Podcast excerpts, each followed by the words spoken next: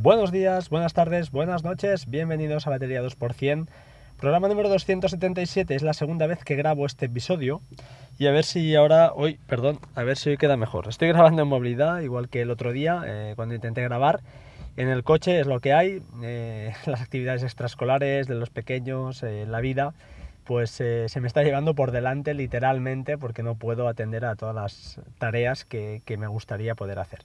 Pero bueno, es lo que, lo que nos toca y bueno, hay que poner buena cara, ¿no? Tampoco es la muerte de nadie, simplemente al final es sacrificarse para, para los demás un poco, que también, también les toca y lo necesitan más que, que uno mismo. Eh, el programa de hoy va a ser un poco, ya sabéis, ¿eh? un poco de pupurri, porque cuando, cuando hace tanto tiempo o tantos días que no grabo, pues la cosa va como va. Eh, voy a intentar ser lo máximo claro posible e intentar a la vez tampoco enrollarme, es decir, que alargar el podcast a más de 17, 18 minutos, que es lo, estándar. Eh, como siempre, en primer, eh, primer eh, lugar, recordar que hay un sorteo activo que cancelaré, o sea, cancelaré, sortearé pues como tarde, como tarde el 23, ah, no apuraré mucho más, de esas dos licencias de Toolbox Pro, que hoy os hablaré un poquito de algunos shortcuts, algunas cositas, tampoco seré muy pesado con esto, porque quiero hablar de otro tema.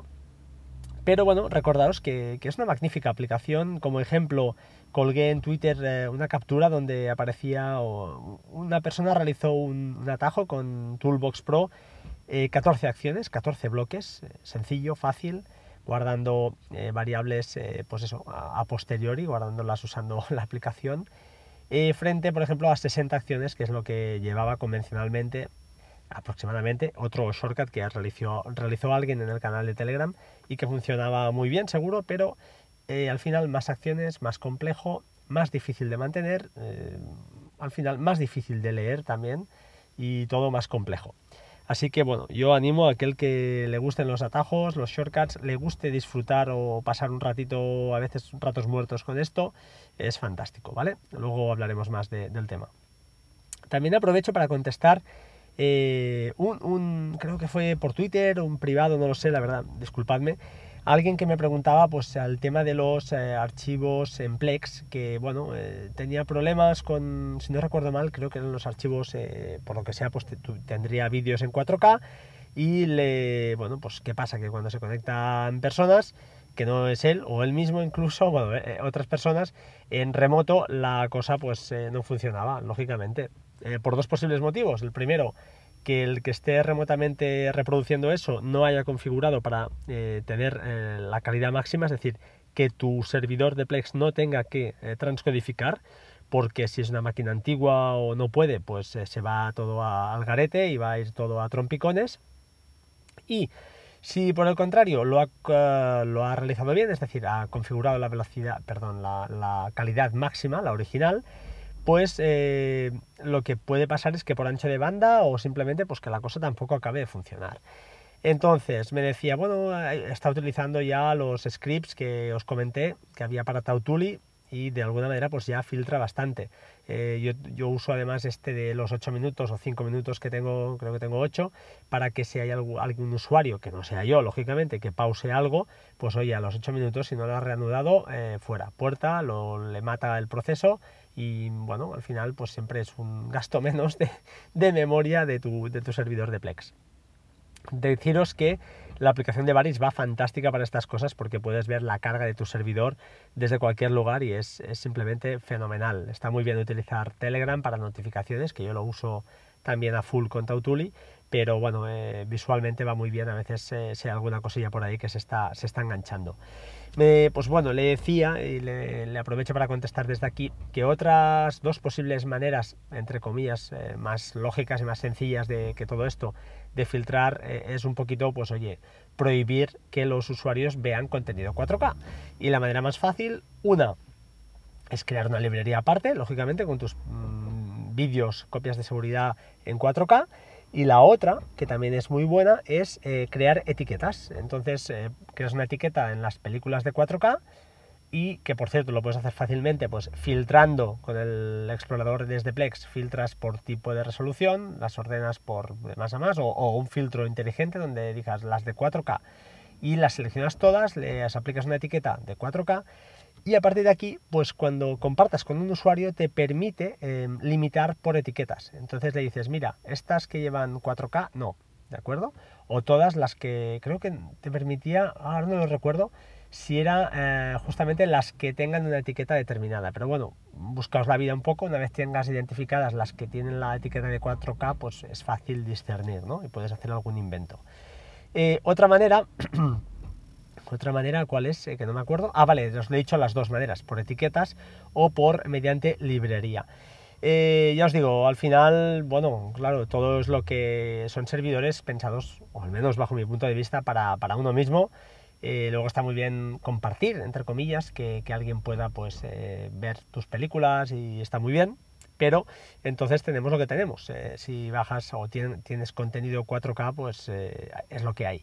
Sabéis también que aquellos que tengáis, creo que PlexPass, podéis, eh, pues eso, crear unas copias eh, en, en, background, de manera que el sistema, pues cuando vea un 4K, te genere un 1080, por ejemplo, y entonces, claro, sirva el vídeo de 1080. Esto está muy chulo, pero por contra también te ocupa más espacio. ¿eh? Estás doblando casi, casi, bueno, doblando no, pero estás generando contenido, además de que tu servidor de Plex estará trabajando muchas, muchas horas para transcodificar todo eso. Si empiezas a añadir películas ahí, pues bueno, él te lo, te lo irá haciendo, pero al final, pues bueno, es eh, consumo ¿no? de CPU que está ahí trabajando y bueno, eh, si es para los demás, está muy bien que en un momento puntual pues te puedan ver algo, pero hombre, como norma, pues no sé, cada uno pues ya sabe lo que, lo que tiene que hacer. Mm, más cosas que os quería comentar al respecto, hoy un poquito de la cosa, era la, la cosa dando saltos. Eh, sí, os quería hablar otra vez más de copias de seguridad.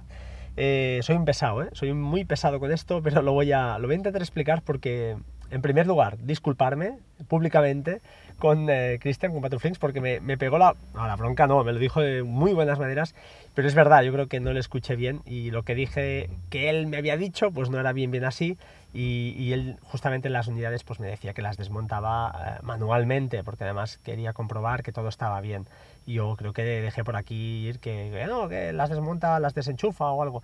No sé, algo entendí mal y bueno, igual no, no pues no, no era así, ya está. Pero, pero, eh, me he mirado un poquito más a fondo el tema de, eh, y os lo diré, el tema de, eh, de Carbon Copy Cloner. Me lo he querido mirar porque estas cosas van muy bien. A veces darle una, una segunda lectura y bueno, siempre va bien repasar esos conceptos, ¿no? Al final, el tema de los backups hay unas cuatro puntos ¿no? que serían interesantes aparte de la regla del 321 y es que pues bueno eh, los backups al menos en Carbon Copy Cloner indican o, aconsejan que estén ah, realizados contra un volumen un disco duro localmente pues conectado que esté al corriente, ¿vale? que esté actualizado, es decir, la copia sea actualizada, que la mantengas, que sea encriptada cosa que pues bueno está bien pero hay que seguir un tutorial para pues bueno para activar file vault desde desde un arranque y después pues ya hacer el backup y también en todo lo que sea posible desmontar esa unidad y eso es importante, ¿vale? Es importante también para evitar problemas de ransomware. Aunque luego contaré alguna cosita al respecto que yo no, no sabía, la verdad, y está, está muy bien. Esperad, que pasan por aquí muchas motos. Ahora ya está.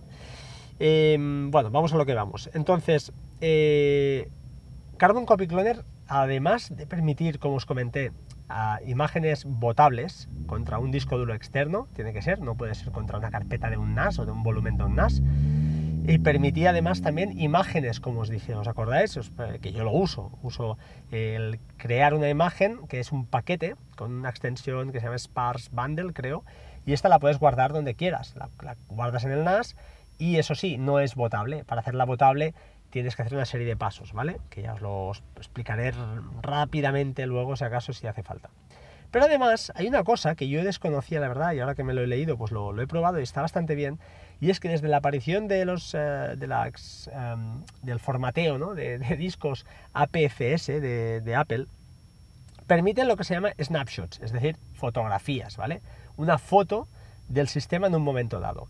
Estas snapshots no permiten, no permiten eh, crear eh, copias votables, ¿vale? Solo permiten hacer una foto de manera que sirve, ¿para qué sirve? Para mantener historial de ficheros, ¿vale? Copias de, varios ficheros. Imaginad que, por lo que sea, pues eso, eh, queréis mantener un historial de versiones, de versionado, de una carpeta donde pues, se trabaja o trabajan varias personas a la vez, etcétera, etcétera. Pues esto te lo hace. Está muy chulo porque además le puedes crear una periodicidad y funciona más que bien. Con la, el añadido además, creo, si no mm, recuerdo mal, que la copia que te creaba era solo lectura, de manera que si entrara un ransomware te podría encriptar todo excepto eso. Eso no te lo haría, no te lo encriptaría y eso está chulo. Eh, lo estoy diciendo de memoria, ¿vale? No me lo cojáis al pie de la letra, eh, si a alguien le interesa mucho, pues oye, que coja la, documentación y se lo lea con calma. Pero está, está muy chulo porque, mm, ya os digo, puedes eh, crear copias y lógicamente son incrementales. Es decir, eh, si una copia a otra pues cambian 2K, pues solo va a crear esas 2K de más, ¿no? esos 2 kilobytes o esos 2 megabytes de lo que sea, ¿vale? De una foto o lo que sea. Entonces está muy bien porque... Mm, bueno, es otra manera más que te da, que te ofrece esta aplicación, esta fantástica aplicación para crear tus copias. Yo discrepo un poco, entre comillas, esto de hacer copias de pares e impares. Puede estar muy bien, lo, puedo entender, lo entiendo, eh, está bien, pero yo personalmente prefiero hacer esa copia votable eh, cada mes, que como os dije, pues la tengo con Keyword Maestro, de manera que cuando toca hacer la copia, eh, Carbon Copy Cloner arranca, entonces se monta la, ya os lo diré, se monta la unidad automáticamente, el disco duro, donde se va a guardar esa copia potable y cuando acaba eh, Carbon Copy Cloner se va, eh, se cierra y esa unidad se desmonta. ¿De acuerdo? Eso eh, es fantástico, vaya, yo creo que para mí es perfecto. A partir de aquí, luego yo tengo lo que son las imágenes, como os dije, y estas imágenes yo sí que las hago pues también semanalmente y las subo a Hyper Backup. Eso implica que tengo versionado ahí. Lógicamente estas imágenes, como os he dicho, no son votables de inicio, así por, la jeta al momento, pero se pueden crear un disco, es decir, si las quemas, las montas en una, unidad y las quemas, eh, las pasas, perdón, las quemas en un DVD iba a decir, las pasas a un disco duro em, externo, pues ese disco duro es votable, entonces no hay ningún problema, ¿de acuerdo? Entonces por eso yo, eso de las copias mes sí, mes no, bueno, lo puedo entender si es un Mac donde es el entorno laboral, y ahí pues puedes hacer más cosas, pero en mi caso, por ejemplo, donde es un Mac, donde, bueno, lo más importante que tengo, pues eso, mis ficheros, mis cositas de mis podcasts y mis historias, pero bueno, si pasara algo, en, principio lo más importante, lo tengo todo en el NAS y todo está subido a la nube. Entonces, bueno, es más por la rabia de perder el sistema operativo y tener que configurarlo de nuevo. Eso sería un poquito la, excusa para estas snapshots y estas cosas. Eh, repito, si alguien tiene, una máquina donde interese pues, eh, mantener eh, historial de ficheros, con snapshots te vale, ¿de acuerdo? Entonces, tres cosas, copia botable, snapshots y los ficheros, estos, estas imágenes que te, permite, que te permite crear, estas imágenes de disco, ¿de acuerdo? Quedaos con esto, si a alguien le interesa, pues oye, a partir de aquí ya puedes hacer eh, muchos inventos. Además, en la ayuda, que os lo dejaré en las notas del programa como un post, os explico pues prácticamente cómo restaurar una copia desde una imagen de disco, cómo restaurar archivos sueltos en caso de que no sean archivos de sistema, eh, cómo hacer snapshots eh, y qué son un poquito, también os lo explico.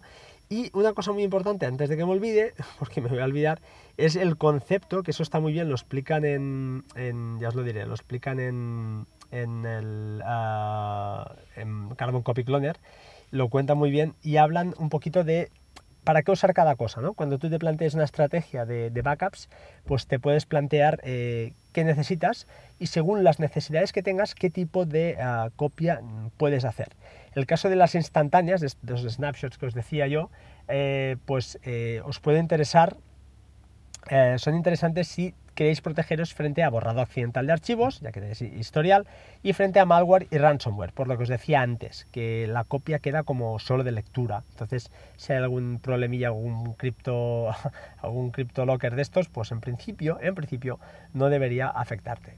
Si además pues quieres ya protegerte frente a fallo de discos o frente a robo, pues una copia botable lógicamente pues está, está más que bien. Y si además eh, quieres ya un control de pérdida de, por catástrofe en plan a lo bestia, que se te muera todo, pues lógicamente esa imagen eh, de disco que os decía, esa imagen eh, que se guarda en la nube y que no es votable directamente, pero que luego la puedes hacer, llegar a hacer votable, es vuestra copia favorita, es, es, vuestro, es lo que necesitáis. Yo personalmente haría una estrategia de las dos o de las tres, según sea la máquina, la importancia que queréis darle a, queráis darle perdón, a esos ficheros, pues os puede interesar una cosa u otra, ¿vale? Creo que, más o menos eh, me estoy explicando bastante bien, creo, ¿vale? Más cosas, más cosas antes de finalizar. Eh, estoy por 15 minutos y creo que lo voy, lo voy a, hacer mucho más resumido de lo que me hubiera gustado. Eh, respecto al tema de shortcuts, ¿de acuerdo? Eh, os voy a dejar un par de shortcuts, algunos. Ah, lo explicaré en el siguiente podcast. Uno es para añadir tarea con adjunto en Things, que, pues como os dije, no era todo lo bueno que, yo quería. Ahora sí, lo he hecho ya chulo porque había un fallo, un bug de, de shortcuts.